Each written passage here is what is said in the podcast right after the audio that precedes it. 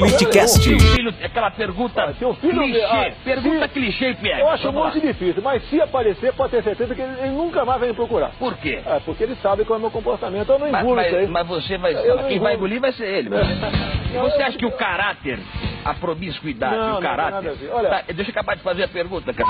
A promiscuidade e o caráter, eles estão ligados no homossexualismo? Não, você não tá, acha não, tá, não tá ligado não. Mas você pode ver, eu não vejo um pai com uma mãe, né, almoçando num restaurante qualquer com um filho gay com o namorado do lado. Eu não vejo isso aí. Então a sociedade não, não, não admite isso. A Frangedor ainda. sociedade ou a sua Não, sociedade? eu. Não.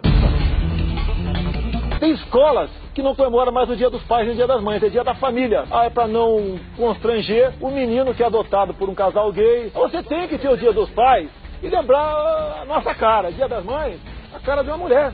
É isso que tem que ser. Isso é o que você acha ou que, ou que tem Não. que ser?